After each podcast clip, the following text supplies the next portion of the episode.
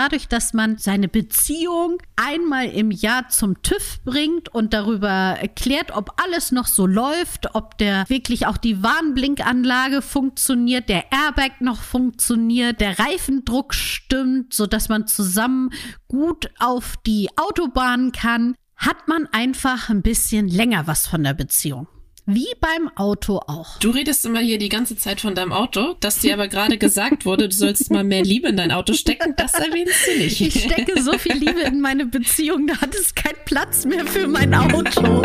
Schließ deine Augen, lehn dich zurück und mach dich bereit. Orions Sexpertin Birte beantwortet jetzt deine Fragen im QA und mit spannenden Gästen rund um Liebe, Lust und Leidenschaft. Und du bist natürlich mehr als willkommen.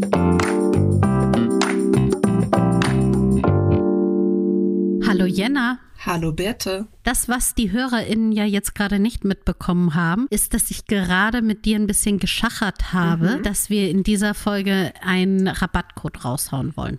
Ja, du hast gesagt, die Leute brauchen noch Weihnachtsgeschenke und wir wollen ja. ihnen noch einen Rabattcode dafür geben. Und da haben wir kurz verhandelt, wie groß der Rabattcode sein darf. genau. Und äh, haben uns für 15% entschieden. Mhm. Und können wir eigentlich direkt mal droppen, droppen oder? Also ja, genau. mit dem Code Podcast15 spart ihr 15% bei uns im Shop. Muss man das P groß schreiben? Am besten ja, aber ich stell's mal so ein, dass man es nicht unbedingt muss. Also schreibt es, wie ihr wollt. Ach so. Okay. Ja, damit könnt ihr nochmal auf Weihnachtsgeschenksuche gehen, würde ich sagen. Wir haben ja letzte, nee, letzte Woche, vor zwei Wochen, glaube ich, drüber gesprochen, mhm. ob man Sextoys verschenken kann zu Weihnachten oder Dessous oder nicht. Und unsere Meinung war ja eigentlich, final ja. Kann man. Why not? Ja. Also, wenn ihr da noch eine etwas andere Geschenkidee haben wollt, dann schaut mal bei uns auf, auf der Homepage vorbei. Und ich möchte nochmal darauf hinweisen, dass es Glück bringt, wenn man an Silvester rote Unterwäsche trägt. Und die findet ihr auch bei uns. ich nerv ein bisschen alle mit den roten Unterwäschen, ne? Aber ich finde, man kann in diesen Zeiten wirklich ein bisschen Glück gebrauchen. Und wenn man das so einfach bekommen würde, indem man rote Unterwäsche trägt, dann bitte sollte man also. Auf jeden Fall. Glück kann man immer gebrauchen, würde ich sagen. Und die rote Unterwäsche kann man auch das ganze Jahr über noch tragen. Also die muss man ja nicht nur genau. an Silvester tragen, die ist Nein. ja langlebig, das ist ja gar kein Richtig. Problem. So, ich würde sagen, wir starten direkt in die Fragen. Ich habe nämlich ganz viel mitgebracht heute, bitte. Wir haben nämlich wieder eine Q&A-Folge. Okay, ich bin bereit. Das heißt, ich habe Fragen mitgebracht von Hörerinnen und Hörern. Die haben die uns mhm. eingesendet über Instagram, über E-Mail und die, ja, beantworten wir heute einfach mal, würde ich sagen. Los geht's. Los geht's. Frage Nummer eins. Passend zu unserem Ende von vor zwei Wochen, da haben wir nämlich über Therapien gesprochen. Fragt mhm. jemand, ich habe das Gefühl, immer mehr Paare machen eine Paartherapie. Haltet ihr das für sinnvoll und warum machen das so viele? Also ich habe ja damals auch schon gesagt und ich bleibe dabei, ich finde Paartherapie schon extrem sinnvoll, um halt einfach herauszufinden, ob man noch auf dem gleichen Weg ist. Also auch präventiv und nicht erst, wenn das Problem da ist. Aber gerade wenn man ein bisschen größere Probleme hat in einer Beziehung, das können angefangen mit sexuellen Problemen oder großen Herausforderungen, aber auch Herausforderungen in der Partnerschaft, weil du hattest damals unerwünschten Kinderwunsch zum Beispiel, aber auch eine schwierige Schwangerschaft, überhaupt eine Schwangerschaft, überhaupt Kinder. All das sind ja Herausforderungen, mit denen man so zu kämpfen hat. Und da macht es total Sinn, eine Paartherapie zu machen. Ich glaube, das ist auch so ein Thema geworden, weil zum einen man inzwischen auch offener darüber spricht. Das war wirklich noch vor drei, vier Jahren so ein Tabuthema. Was? Ihr macht eine Paartherapie? Was stimmt denn bei euch nicht? Und inzwischen ist es schon so ein bisschen, oh ja, toll, wir haben wir auch schon gemacht. Also man redet offener darüber. Es ist schon noch ein bisschen weiter angekommen in der Gesellschaft und es gibt halt auch einfach mehr Angebote. Was meinst du, was sind so die Gründe, warum, warum Leute zur Paartherapie gehen? Also, was, was zieht einen dahin? Ich zähle mal so die häufigsten Motive auf. Das eine ist natürlich Kommunikationsprobleme. Also oftmals ist es so, dass man unterschiedliche Sprachen spricht als Person und man es nie gelernt hat, sich auf eine Sprache zu einigen oder die Sprache des anderen zu lernen. Und da hilft eben ein Therapeut, eine Therapeutin einfach wieder ein bisschen effektiver miteinander zu sprechen und einfach Missverständnisse zu klären, auf die man schon so eingefahren ist. Und dann nämlich auch mit diesem eingefahrenen Konfliktbewältigung. Also das heißt gar nicht mal, dass man schon einen Konflikt hat, aber dass man Angst hat, dass die Partnerschaft einen Konflikt nicht aushalten würde zum Beispiel. Und das lernt man in einer Therapie, wie man einfach auf gesunde und respektvolle Weise Konflikte lösen kann. Dann hatte ich auch schon kurz erwähnt, auch im sexuellen Bereich, also dass es einfach Intimitätsprobleme gibt, dass man nicht mehr so ein sexuelles Wohlbefinden in der Beziehung hat und vielleicht auch Unsicherheiten sind und die kann man halt auch in einer Therapie mal angehen und die wieder lösen.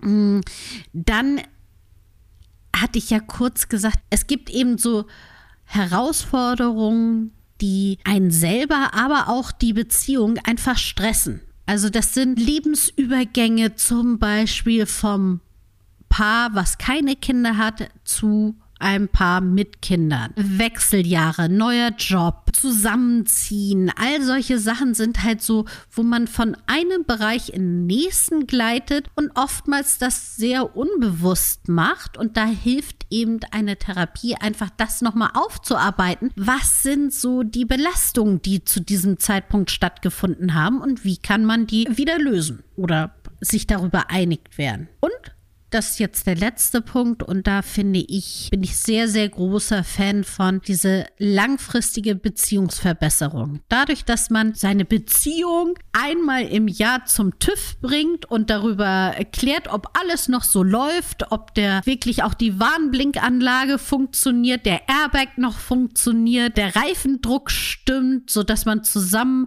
gut auf die Autobahn kann, hat man einfach ein bisschen länger was von der Beziehung.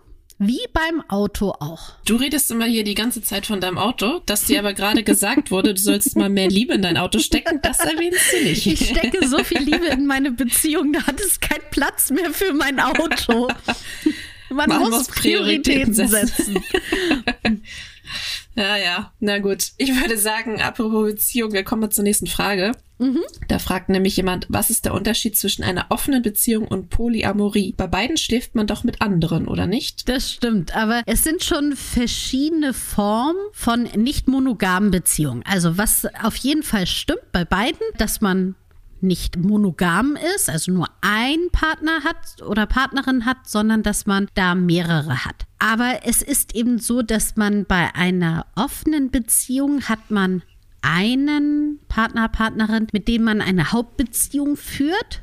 Und dann hat man noch nebenher mh, hm, gelegentliche sexuelle oder auch nur romantische Beziehungen außerhalb dieser Hauptbeziehung. Und das können ganz unterschiedliche Formen haben. Das ist also Gelegenheitssex, das können kurzfristige Affären sein. Oftmals liegt es aber dann der Schwerpunkt wirklich auf dieser körperlichen Intimität oder sexuellen Abenteuer. Das kann aber auch zum Beispiel ganz klar sein, ich gehe zu Swingerpartys als eine Person und die andere Person eben nicht. Also das kann alles eine Form von offene Beziehung sein. Es gibt da sehr oft klare Grenzen und Regeln, die diese Hauptbeziehung schützt und die eben sicherstellt, dass alle Beteiligten informiert und einverstanden sind. Aber da bei einer offenen Beziehung ist klar, die Hauptbeziehung hat Priorität und die anderen Beziehung zu den anderen Menschen ist eher oberflächlich. Das ist eben der große Unterschied zu Polyamorie, weil da geht es darum, dass man verschiedene oder mehrere liebevolle und auch bedeutungsvolle Beziehungen gleichzeitig auslebt. Also, dass man eben nicht eine Hauptbeziehung hat, sondern dass man mehrere gleichwertige Beziehungen nebeneinander hat. Und in diese Beziehung investiert man auch. Also das ist jetzt nicht nur sexuell, ich fahre morgen wieder da zu Klaus und dann haben wir zwei Stunden Sex, sondern man schaut auch, was passiert außerhalb des Sexuallebens bei dieser Person und ja, hat mehrere kleine Beziehungen nebeneinander. Und da ist es natürlich ganz, ganz wichtig, dass eine offene und ehrliche Kommunikation zwischen allen Beteiligten gegeben ist, weil sonst kann das ganz schön knatschen. Und es gibt auch ganz oft, finde ich auch interessant, also bei der Polyamorie gibt es keine hierarchische Struktur. Also das ist diese Haupt Beziehung oder die ist nicht ganz so viel wert wie die andere Beziehung, sondern jede Beziehung ist gleich viel wert. Und es wird eben angestrebt dabei, dass die Bedürfnisse und Wünsche von allen Beteiligten berücksichtigt werden. Ich glaube, wenn man es ganz einfach runterbrechen und zusammenfassen will, ist der Unterschied einfach Liebe. Also bei der Polyamorie gibt es mehrere Liebesbeziehungen mhm. und bei der offenen Beziehung gibt es eine Liebesbeziehung und der Rest ist einfach ja, ich sag mal Sex. Das ist jetzt ganz einfach runtergebrochen.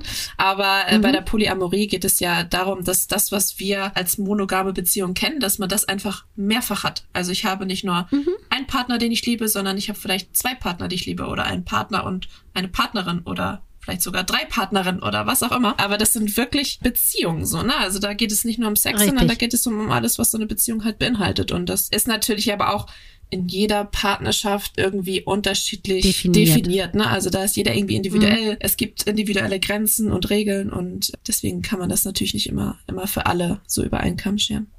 Und ich möchte einmal noch dazu sagen, dass natürlich dieses Thema, gerade bei offener Beziehung Sex, das muss nicht jetzt rein raus sein. Also das kann auch streicheln sein. Das kann eine andere von Intimität auch sein. Also wir wissen ja, sagen wir ja auch oft genug, dass Sex eben nicht nur der Akt an sich ist, sondern ja auch viel früher anfängt und eben auch schon streicheln, all das kann auch schon Sex sein. Und das kann eben auch in einer offenen Beziehung auch schon Sex sein. Aber das muss man eben ganz klar klären mit dem Partner, mit einer Partnerin. Wo sind die Grenzen? Was möchte man? Manchmal ist der Grund, dass man auf eine Beziehung führt, ja auch, dass man vielleicht im, im Sexleben nicht so die gleichen Wünsche und Bedürfnisse hat. Also wenn mhm. eine genau. Person beispielsweise einen Fetisch hat oder gerne, weiß nicht, mal zur Domina gehen möchte oder so, dann, dann kann man mhm. sagen, okay, das ist jetzt überhaupt nicht meins. Aber wir haben hier unsere Beziehung, wir lieben uns und wenn du dein, deine sexuellen Bedürfnisse woanders befriedigst, ist das für mich völlig in Ordnung. Genau. Ich möchte das nicht. Oder vielleicht sage ich auch, ja, ich möchte das auch gerne. Ich, dafür probiere ich jetzt mal, keine Ahnung, Sex mit mehreren Personen aus. Ich weiß nicht, was man so für Fantasien hat. Dann ist das ja auch völlig legitim, weil nur weil man sich liebt, heißt es ja nicht, dass man zufällig auch die gleichen sexuellen Bedürfnisse hat. So, ne? Ja, das sage ich ja immer so oft, äh, vergleicht das ja mit dem Essen. Also nur weil man zusammen äh, schon seit 20 Jahren an einem Essenstisch sitzt, heißt das ja nicht, dass ich genauso gerne Rosenkohl mag wie mein Partner. Ja. Oder zum Beispiel Puddinghaut. Ja, aber ich glaube, ne? wolltest du damit jetzt noch mal was sagen? ja, dass du Puddinghaut magst, was merkwürdig ist. Genauso wie mein Partner. Ich finde das nicht in Ordnung, dass du da so negativ drüber urteilst, bitte. Fühlst du dich gebasht Pudding, in deinem ich, Puddinghaut? Ich bin da völlig äh, selbstbewusst und liebe meine Puddinghaut. Ich habe da gar kein Problem mit, das zu erzählen. Ich sag mal so, okay. ich, vielleicht ist das auch so, so äh, vom Elternhaus geprägt. Ich meine, meine Mama hat damals Pudding auf dem Blech gemacht, weil wir alle die Haut so geliebt haben, damit einfach mehr Haut da ist. Wie soll ich da auch keine Haut oh. mögen? Es ist, okay. es ist einfach das Leckerste am Pudding. Ihr könnt gerne mal schreiben. Hm. Mögt ihr auch Puddinghaut? Ich hoffe ja. Ich bin nicht die Einzige. Außerdem liebst du jemanden, der das auch mag. Ich meine, dein. Ja, deswegen, genau das ist ja also der beste Beispiel dafür, dass es so auch im Sexualleben ja sein kann. Wie mit der Puddinghaut. Ich glaube, um nochmal auf die Beziehung zurückzukommen, dass, Ach so, ich dachte auf die Puddinghaut. dass Menschen, die Polyamor leben oder eine offene Beziehung haben, häufig sehr gesunde Beziehungen haben, weil die, glaube ich, ganz viel darüber reden, was sie wollen, was sie nicht wollen, wo mhm. die Grenzen sind, was sie sich wünschen, wovor sie vielleicht auch Angst haben, weil sonst funktioniert das nicht. Also ich glaube, eine Beziehung, mhm. die, die, die aus welchen Gründen auch immer kriselt, zu öffnen, um sie noch zu retten, ich glaube, das ist der falsche Weg. Aber ich glaube, wenn man eine, eine gesunde Beziehung führt und sagt, okay, aber wir würden gerne auch mit, mit anderen Menschen schlafen oder ich könnte mir vorstellen, noch eine Beziehung eine weitere Liebesbeziehung zu führen, dann glaube ich, dass das durchaus sehr gesunde Beziehungen sind, weil die sehr viel investieren. Genau, dazu könnt ihr auch gerne die Podcast-Folge mit Mösi, Pink Persian Unicorn, euch anhören, die ja sich als allererstes in dieser Podcast-Folge dazu geäußert hat, wie es ist, in einer offenen Beziehung zu leben. Ja, sehr spannende Folge auf jeden Fall. Und wir haben ja auch eine Folge mit Saskia Michalski aufgenommen, die ja Polyamor ja. lebt. Also da hat man vielleicht auch nochmal guten Einblick in, in beide Arten der Beziehung. Mhm. Genau. Passend zu der Frage habe ich noch eine mitgebracht, weil ich dachte, das ist eine ganz gute Anschlussfrage. Es fragt nämlich jemand, wir wollen unsere Beziehung öffnen. Wir haben schon viel darüber gesprochen, aber natürlich ist das ein großer Schritt. Auf was sollen wir unbedingt achten? Also schon mal total super, dass ihr miteinander gesprochen habt, weil das ist nämlich total wichtig, dass man anfängt darüber zu sprechen, was sind denn jeweils die Motive, warum man die Beziehung öffnen möchte, was sind die Erwartungen davon und was sind auch die Bedenken. Das sind so die drei Dinge, die man einfach aufschlüsseln sollte. Das sollte man am besten als allererstes für sich selber machen. Jeder für sich selber nochmal aufschreiben, um selbstreflektiert daran zu gehen.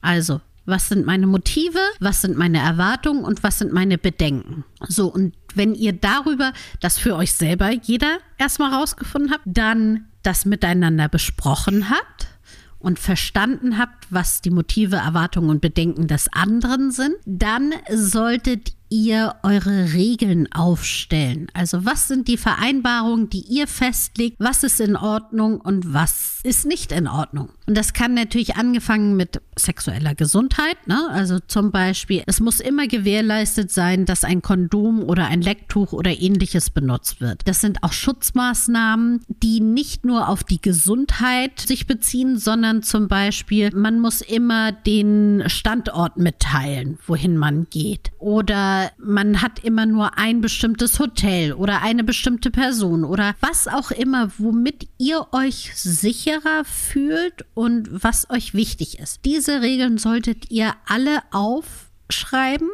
und da eben auch respektieren, wenn der andere bestimmte Dinge für ihn wichtig ist.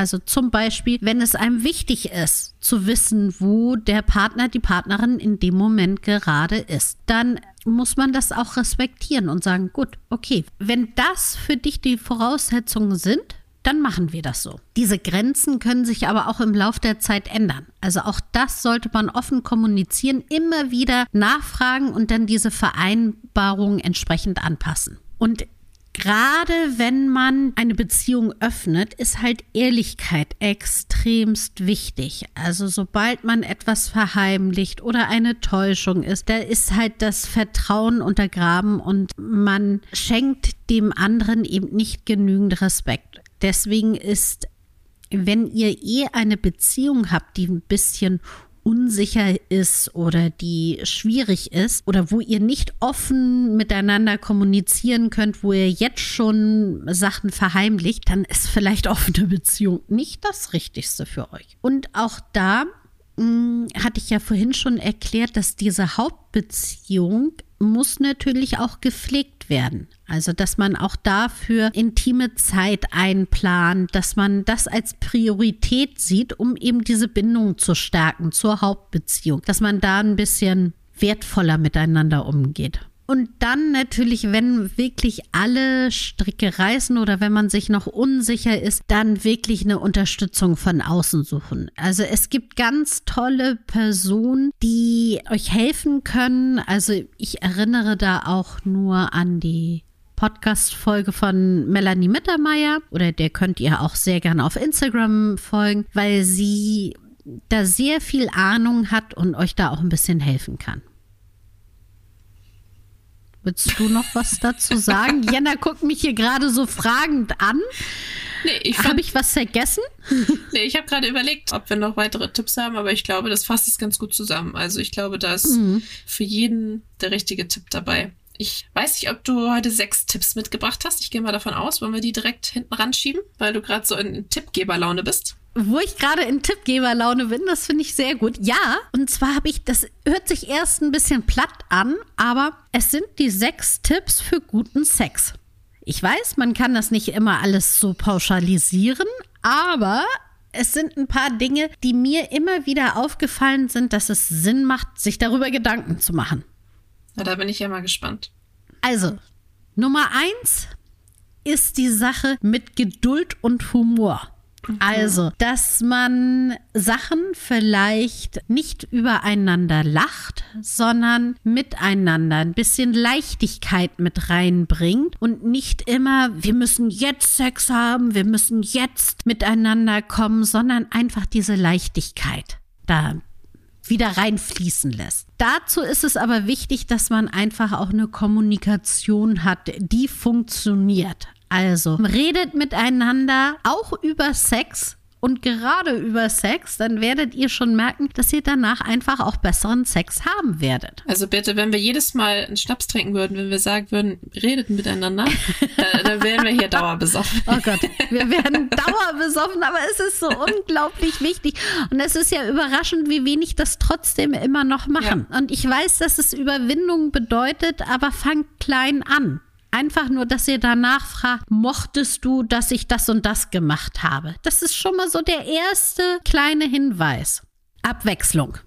Also, das ist ja ein bisschen unterschiedlich. Männer zum Beispiel, das ist alles pauschal gesagt, aber die haben ein Skript. So und so funktioniert es, dass ich zum Höhepunkt komme und das spule ich ab und das funktioniert. Frauen ist es oftmals so, dass sie lieber überrascht werden möchten und dass sie die Abwechslung brauchen und dass sie nicht immer wenn sie wissen, wie das Skript abläuft, dann wird ihnen schon in der Hälfte langweilig. Oh, jetzt ist, ist Doggy, weil vorher haben wir Missionarstellung gehabt und am Ende dreimal rein, raus und fertig. Das ist schwierig. Deswegen, um das für euch beide so angenehm wie möglich zu machen, bringt einfach ein bisschen Abwechslung mit rein. Und schon werdet ihr merken, dass ihr einen kleinen Kick mit reinbringt. Dann ganz klar Toys bringen auch Abwechslung mit rein. Also man muss nicht jedes Mal ein Toy mit ins Liebesspiel mit reinbauen, aber vielleicht jedes dritte Mal und schon habt ihr die Abwechslung ganz einfach eingebaut. Dann Tipp Nummer 5, das gilt jetzt für alle, außer die Beziehung zwischen zwei Männern. Also sobald eine Frau mit einer Klitoris dabei ist, stimuliert diese, weil das wird euch allen helfen. Der Frau wird es helfen, einfacher zum Höhepunkt zu kommen, wenn da ein bisschen Leichtigkeit mit drinne ist, weil die Klitoris stimuliert ist, weil man dadurch Lust empfindet, hilft es auch einfach bei einem guten Sex, beim guten Orgasmus, dadurch, dass beide gut kommen. So, und jetzt aber mein letzter Tipp, eigentlich müsste die Kommunikation da als letztes stehen, aber genauso wichtig finde ich, es muss nicht immer mit einem Höhepunkt enden. Also auch das ist mein Tipp für guten Sex, dass man diesen Druck rausnimmt. Es muss der ultimative Höhepunkt sein. Man kann auch mal zwischendurch sagen, das war schön, aber es war jetzt kein Knallersex. Ich habe jetzt oder das war total schön. Ich habe die Intimität mit dir genossen. Ich habe es genossen, wie du mich berührt hast. Ich habe keinen Orgasmus bekommen. Das war nicht schlimm. Ja. Also nimmt ja auch dadurch viel Druck nimmt man ne? total Druck raus und so weniger Druck man hat, wird man merken, umso besser wird nachher der Sex. So. So, jetzt hatten wir hier aber auch Beziehungstipps ohne Ende. Jetzt wollen wir wow. mal wieder hier zu anderen Themen kommen, würde ich sagen. Okay. und zwar ist es gar keine richtig ausformulierte Frage, die ich bekommen habe, aber ich fand es trotzdem so nett und so wichtig, dass ich das mal mitgenommen habe. Und zwar schreibt eine Frau, meine Schwester ist behindert und trotzdem hat sie ein Sexleben. Ich habe mir darüber irgendwie nie Gedanken gemacht, aber habe gemerkt, dass viele Leute es total überrascht, dass auch behinderte Menschen Sex haben. Vielleicht könnt ihr da ja mal ein bisschen aufklären. Das würde mich sehr freuen. Da habe ich gedacht, das können wir doch gut mal hier machen im Podcast. Das können wir sehr gut mal machen im Podcast. Es ist natürlich so ein kleines bisschen Stochern im Dunkeln, weil wir jetzt nicht wissen, ist es äh, eine körperliche oder eine geistige Behinderung, das ist ja auch noch mal ein bisschen Unterschied. Aber grundsätzlich kann man sagen, dass sehr viele Mythen rund um die Sexualität und Behinderung herrschen und vor allen Dingen basieren diese ganz oft auf Vorurteilen und Klischees und natürlich auf kompletter Unwissenheit. Und es macht schon Sinn, da einfach auch mal sich das ein bisschen deutlicher anzuschauen und einfach ein besseres Verständnis und eine inklusivere Haltung einfach gegenüber den Sexualitäten von Menschen mit Behinderung zu öffnen. Das war jetzt, ich habe glaube, der letzte, das letzte Wort passte nicht zu meinem Anfang, ne? Das ist ganz egal. Ich würde sagen, wir schauen uns jetzt mal die gängigsten Irrtümer an, die man so, so hat. Also zum allerersten steht so ein Irrtum Nummer eins, ist so Menschen mit Behinderung haben kein sexuelles Verlangen. Also was natürlich komplett falsch ist, weil ich bin mir ziemlich sicher, dass sehr, sehr viele Menschen, egal ob mit oder ohne Behinderung, einfach immer das Bedürfnis nach Liebe, Zärtlichkeit, nach Intimität haben und das umfasst schon mal einen sehr großen Teil der Sexualität. So. Und das ist eben dabei egal, ob man eine geistige oder körperliche Behinderung hat. Diese Intimität ist ein Urempfinden, was der Großteil der Menschheit einfach hat. Dann ist natürlich so ein Mythos, dass einfach Sex für Menschen mit Behinderungen immer kompliziert ist oder unmöglich ja auch ist. Und natürlich ist das in einigen Fällen vielleicht nicht ganz so einfach. Wie gesagt, es kommt ein bisschen drauf an, was es für eine Behinderung ist und manchmal muss man einfach ein paar Anpassungen machen oder spezielle Hilfsmittel noch dazu nehmen. Aber das heißt eben nicht, dass es unmöglich ist, sondern man muss vielleicht manchmal Wege finden wie man mit der Sexualität und der Behinderung das ein bisschen vereinfachen kann. Unser Lieblingsthema, vielleicht einfach kommunizieren. Was hilft der Person? Was braucht die? Ja, äh, wo richtig. möchte sie gerne berührt werden? Wo vielleicht auch aufgrund von, von Schmerzen etc. lieber nicht? Mhm. Ich glaube, das ist ganz individuell, aber kann auch ganz individuell schön sein. Also richtig. Reden und dann äh, das machen, worauf ihr Lust habt. Genau. Und was auch ja so eine Sache ist, dass oftmals gedacht wird, so, naja, Menschen mit Behinderung sind unfruchtbar. Das fand ich ganz interessant, weil ich darüber jetzt gar nicht nachgedacht habe, weil es ja immer darauf ankommt, was für eine Behinderung es ist. Und zum Beispiel gerade wenn man eine geistige Behinderung hat, warum sollte man da unfruchtbar sein? Oder wenn man ein Arm amputiert hat, ist es ja nicht, dass man deswegen unfruchtbar ist. Trotzdem habe ich in meiner Recherche mitbekommen, dass das also eins der drei wichtigsten Irrglauben in diesem Bereich überhaupt ist. Und das hat mich sehr überrascht, weil da merkt man eben, wie viel Unwissenheit da auch oftmals ist. Also viele Menschen mit Behinderung haben einfach die Möglichkeit, Kinder zu zeugen und auch zu gebären. Die Fruchtbarkeit hängt von vielen Faktoren ab und das ist auch da wieder sehr individuell. Und das letzte, wo ich hier mal so ein bisschen Tabu brechen möchte, ist, dass oftmals die Meinung vorherrscht, dass Sexualität bei Menschen mit Behinderung abnormal ist. Und da wird auch ganz oft bei der geistigen Behinderung wird so, oh nee, das möchte ich gar nicht wissen und nein, die dürfen doch nicht und sollen das auch nicht. Und da bin ich sehr froh, dass wir jetzt in Jahre 2023 leben, wo man einfach darüber aufklärt, wo man Forschung betreibt und wo man Möglichkeiten schafft, dass Menschen mit Behinderung, egal ob es jetzt körperlich sind, aber vor allen Dingen auch mit geistiger Behinderung, einfach ihre Sexualität ausleben können. Und das finde ich total gut und wichtig und freue mich darüber, dass wir diese Entwicklung gemacht haben, auch wenn da noch ein bisschen Weg vor uns ist. Aber trotzdem herrschen halt auch immer noch Vorurteile darüber.